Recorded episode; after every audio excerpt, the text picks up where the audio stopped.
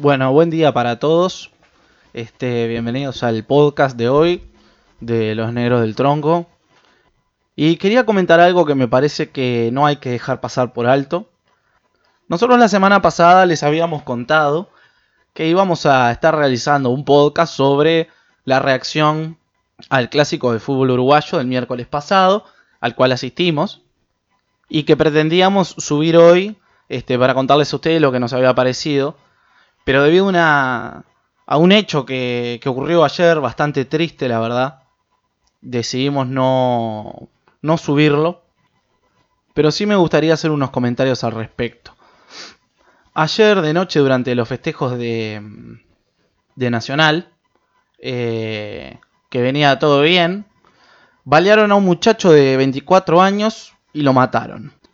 La verdad es una noticia muy triste que, que, que le saca las ganas a, a todo el mundo de, festejar o, o de, terminar de disfrutar, porque yo creo que a mí no me gusta el fútbol, la verdad, pero creo que la verdadera pasión y el disfrute viene por otro lado, no por el lado de elegir un cuadro y fanatizarse y empezar a, insultar a todo el mundo y destratar a todo el mundo y agarrarse a piñas y después salir de los partidos y romper todo y hacer huasca todo porque ¿tá? son cosas que, que pasan y que son normales, que hay mucha gente que dice, ay, pero bueno, el fútbol es así, esas son las cosas del fútbol, es así porque nosotros como sociedad lo, de, lo dejamos ver así y permitimos que sucedan estas cosas porque no es por otra cosa. Vos estás llevando a tus hijos a un partido de estos que se supone que vas a pasar bien y es un ambiente horrible, lleno de violencia, de, de, de, cosas que no sirven, que no aportan nada, porque es la verdad, no aportan nada. Pero bueno, es como dicen, ¿no?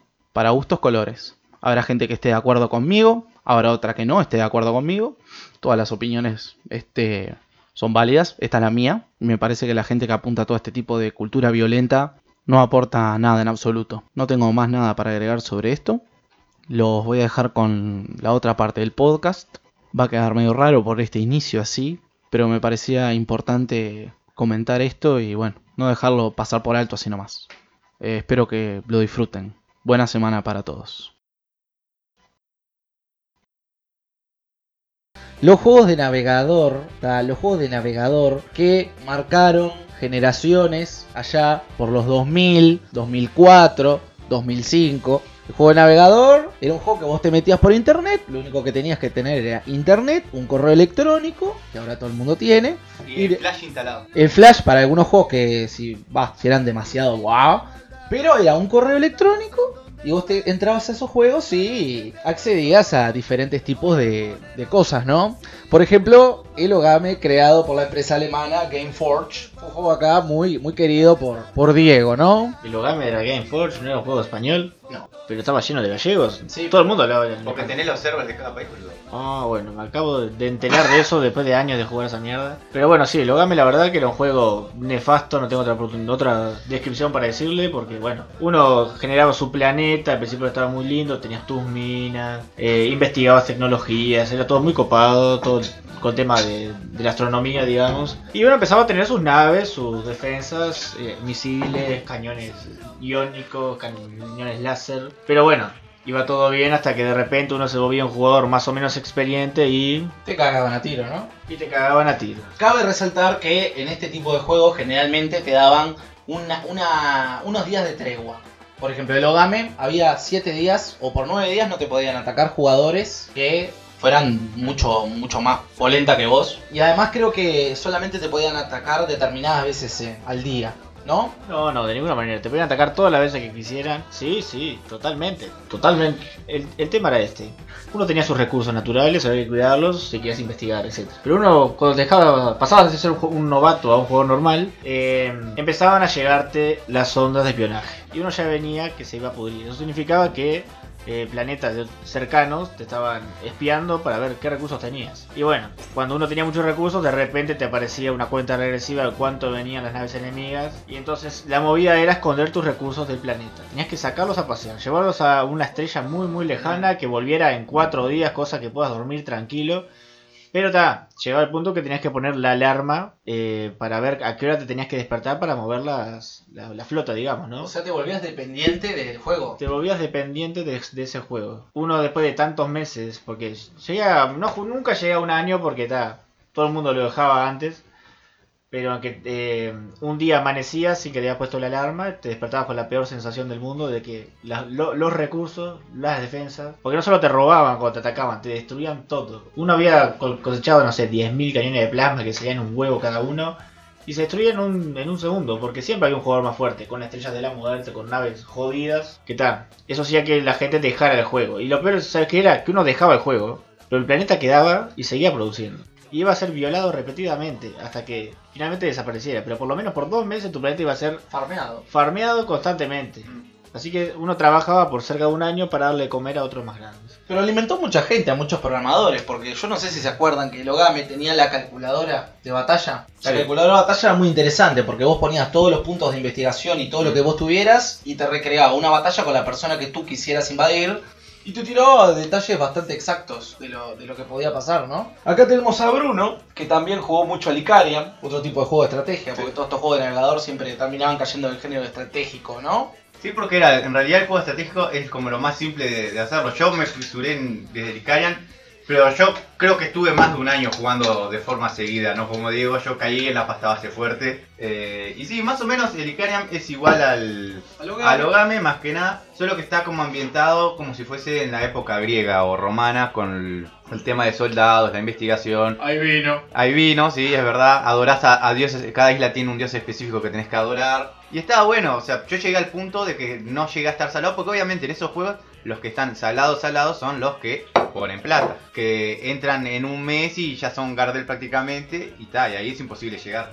Pero yo llegué al punto de crear mi propia alianza, ser el jefe, comandar. Y claro, yo jugaba en el server, por ejemplo, español, y Claro, coordinar todo lo que son los ataques, eso sí que era complicado, porque había como 8 horas de diferencia. Y claro, yo hacía la misma de Diego de poner la alarma para coordinar ataques y movimientos. Y putearse, con- putearse con la gente era lo mejor. Cuando te puteabas por mensaje con la gente, Igual el premium no le daba tanta ventaja a los jugadores.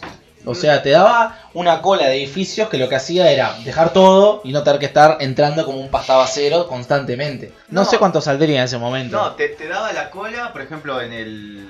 En el, en el te, te da- te daba la cola de construcción, pero a su vez con las ambrosías vos podías pagar y, con- y lo construías todo de una. Eso te servía, por ejemplo, cuando te venían a atacar de una, Ah, sí. Eh, y, si, y si tenía empezabas a quemar todos los recursos de una, sí tenés, porque claro, al principio construir un edificio te demoraba 5 minutos. Pero Ah, como sí. lo ibas subiendo de nivel, cuando querías llegar al nivel 20 de un edificio te tardaba 2 días y ahí tipo era como, bueno, estate esos 2 días entrando cada 3 horas para ir a mover tus recursos para que no te claven.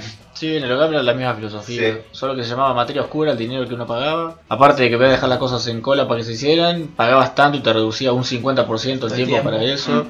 Eh, te aumentaba 30% las investigaciones y cosas por el estilo. Claro, te servía. Sí, no, al nivel de fisura que manejaba cierta gente, Claro. que era gente que estaba enferma claramente, Sí, sí, sí. pero sí, era No, terrible. Yo me acuerdo una vez que, que estaba jugando y en una me aparece un mega ataque de una alianza de que creo que estaba en el top 2 del, del mundo, del server en el que estaba. Y dije, pa, y me venían con todo. O sea, prácticamente me hacían pija en la ciudad. Y le digo, y le digo, oh, disculpa, ¿por qué me están atacando que no entiendo?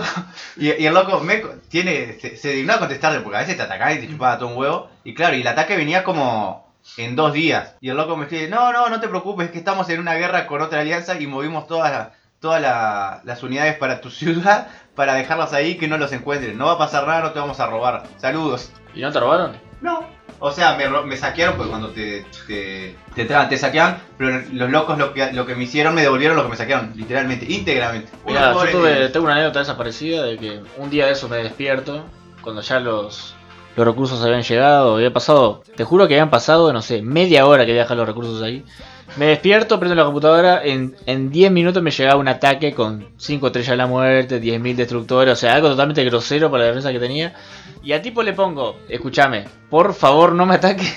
Ya saqué los recursos, o sea, yo ya había tirado las naves. Lo único que hacía era destruirme las defensas para cagarme la vida. Y el tipo, en una buena muestra de fair play, se retiró. Se retiró porque aparte, por el lado eh, lógico, el loco ahorraba combustible si volvía antes. Claro. Y el mover todas esas cosas costaba un huevo. Sí, sí. No, claro, que cuando uno mandaba un ataque con todas las tropas a full equip, implicaba un gasto de oro o en tu caso materia, materia oscura. Que claro, eso, si te dicen, vos, mirá que no hay nada, y vos tenías que creer y irte a la mierda, porque en realidad, claro, llegaba un punto, lo que yo hacía con, con mi civilización, era que crea, creaba una ciudad específica y en esa ciudad la llenaba de depósitos y ahí mandaba todos los recursos y después le iba redistribuyendo. Y bueno, Ernesto, ¿y vos a qué jugabas, Ernesto? Contanos un poquito de. Contame un poquito de Criminápolis, Ernesto. Eh, no me acuerdo muy bien a qué jugaba. Jugaba así al Criminápolis, que era una apología de la violencia y de la. de la- sí, bueno, se llamaba Criminápolis. Era una cosa parecida a GTA, pero en una modalidad de, de juego explorador, donde vos eras un criminal y tenías que dedicarte a robar y comprar armas y robar cada vez más y de formas más, más redituables. O sea, empezabas robando un taxi, robándole a una vieja y terminabas robando un banco. Pero, ta, eh, como todos eran criminales, era muy fácil que viniera otro y te matara y te robara todo. Las consecuencias del juego eran graves. Siempre te despertaba, o sea, entrabas a la cuenta, estabas preso. O estabas muerto, o le robabas a la vieja, y, te pasaba algo, robabas el taxi, te pasaba algo malo siempre en ese juego, ¿no? Sí, era muy fácil que te pasara algo malo, porque cada vez que vos robabas tenías cierta probabilidad de que te llevaran preso, naturalmente. Eh, El crimen no paga.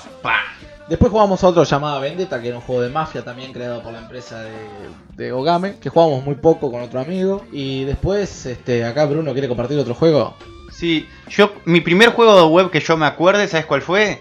El Hotel Jabú. El Hotel Jao pasa que es este un, una red social. Sí, pero era un juego. En cierto punto, al principio entraba como un juego, después te das cuenta que era una red social. Sí, era como una red de chat que la gente ahí dejaba plata.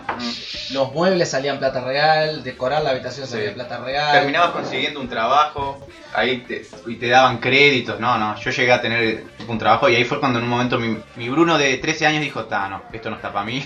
y, y lo dejé de jugar. Pero hasta el día de hoy existe. Antes de venir, cuando tuvimos, pus- pusimos la idea, me fijé y vive y lucha el hotel. Sí, sí. Vive y lucha. Sí, y Cariam también. Miguel Ogame también. también. Dos por tres me llega el mail ahí, invitándome a tu universo. Sí. Más hace unos meses les ofrecí volver a entrar y no me dieron pelota, gracias a Dios. Sí, no, A, digo. a mí el que 2x3 me, me, me escribe eh, Juan Pablo, me dice, vos, ¿cómo eh, abrieron un server nuevo en el canal? ¿Cómo estamos para entrar? Yo no, Juan Pablo, ya está.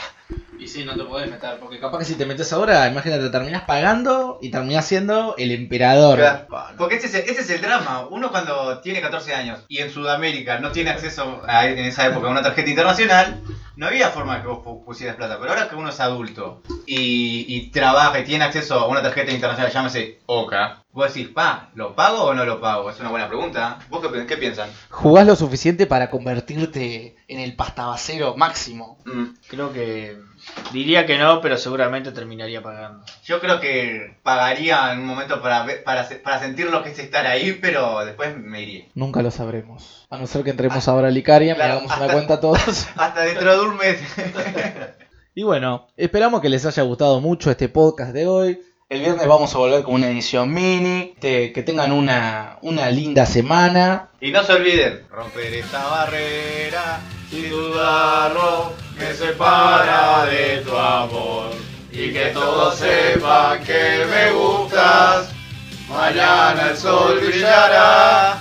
Nos demostremos que no hay nada que pudiera separarnos de Solo pienso en ti, lo gritaré, y porque estoy loco de amor.